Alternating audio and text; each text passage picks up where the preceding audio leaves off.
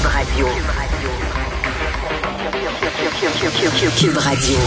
En direct à LCN. Notre rendez-vous quotidien avec notre collègue Richard Martineau. Salut Richard. Salut Jean-François. Écoute, la NASA a envoyé un engin aux confins de l'espace pour détourner la trajectoire d'un satellite.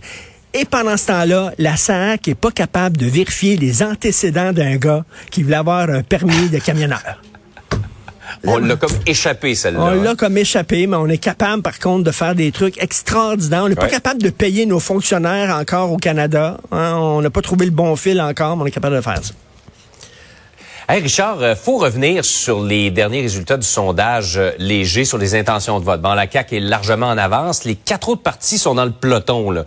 Et celui qui a rejoint le peloton qu'on voyait pas là en début de campagne, c'est le Parti québécois. C'est Paul Saint-Pierre Plamondon qui a augmenté de deux points dans ce sondage-là, mais de six points depuis le début Ben de la oui, campagne. alors ceux qui avaient écrit là, la notice nécrologique du PQ, il faudrait peut-être effacer ça puis le jeter aux poubelles. là. Il ressuscite, comme disait le baron Frankenstein, It's alive! Alors, il bouge un peu. Donc, euh, écoute, pourquoi euh, Paul Saint-Pierre Plamondon, on l'a vu dans les débats, il est poli, il est réservé, il est capable de reconnaître les bonnes idées ailleurs. C'est assez particulier, ça. Je pas si tu as vu euh, dimanche au mini-débat qu'il y a eu, là. Euh, il était d'accord avec Québec solidaire en disant oui, euh, votre plan il est bon, je suis d'accord, et ça a surpris tout le monde autour de la table. Donc, il est capable de faire ça. Et On n'est pas si- habitué d'entendre ça en politique. Hein? très peu. Et dis-moi, si je, je- je suis un chef d'opposition, je vais travailler avec le gouvernement. Je ne serai pas là dans l'opposition pour m'opposer tout le temps à tout prix. Au contraire, s'il y a des bons coups, je vais les applaudir. S'il y a des mauvais coups, je vais amener le gouvernement à aller un peu plus loin. Et je pense que ça, c'est de la musique aux oreilles de beaucoup d'électeurs.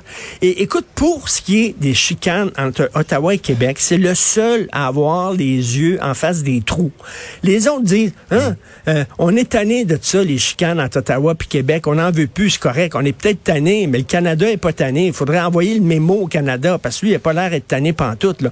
Et euh, les gens, là, que ce soit Éric Duhem ou que ce soit François Legault ou Dominique Anglade, les autres sont comme ça. Oh! Ah, je vois pas les chicanes en Québec et Ottawa, ça veut dire qu'il y en a pas. Ça n'existe pas. On est ailleurs. On a tourné la page. Lui dit, je m'excuse, mais ils veulent, ils veulent contester la loi 21.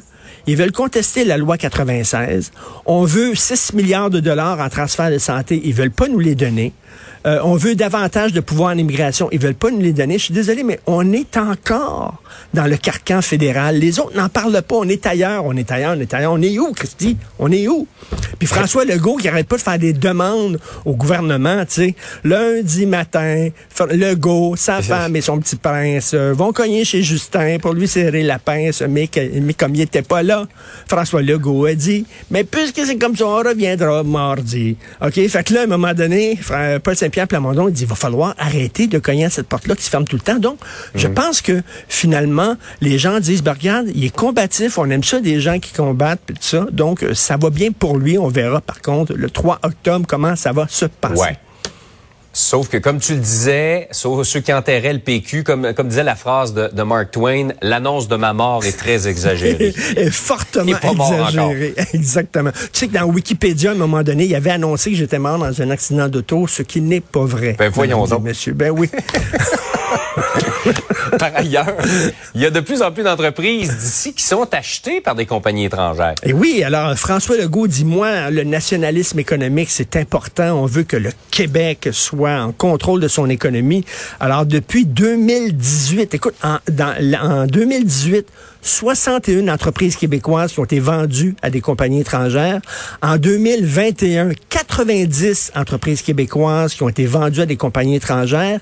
Et du 1er janvier 2022 à la fin juillet, 70 entreprises. Ça, c'est Sylvain Larocque du Journal de Montréal dans la section argent qui a fait une très bonne job.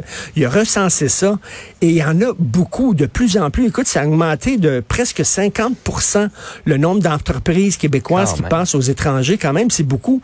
Et regarde, quand, quand, quand c'est les étrangers qui décident, euh, premièrement, peut-être qu'ils gardent pas leur siège social ici, leur siège social ici au Québec. Deuxièmement, les fournisseurs, peut-être qu'ils sont moins tentés d'avoir des fournisseurs québécois puis d'aider l'entre- l'entreprise québécoise s'ils vont aller à des fournisseurs américains ou étrangers. Et quand c'est le temps de fermer l'entreprise, ben, eux autres, ils sont, le siège social est au Texas. Fait que quand c'est le temps de fermer, Ouais. mettons, à Sorel ou à Montréal, ils s'en foutent totalement, là, ils ferment ça. Donc, C'est pas très bien. Et je reviens là-dessus, François Legault qui dit je suis capitaine Québec, je suis vraiment pour euh, le nationalisme économique. Les faits le démentissent un peu. Le petit, on le sait qu'aussi on va donner accorder, on va accorder des contrats euh, très importants des firmes étrangères aussi. Donc, on se tire un peu dans le pied en faisant ça quand on n'a plus les leviers, effectivement, ça a un effet d'entraînement euh, sur, euh, sur d'autres Tout à fait. On est un peuple de locataires et non de propriétaires. Hey Richard, passe une excellente journée. Merci. Bonne journée tout le monde.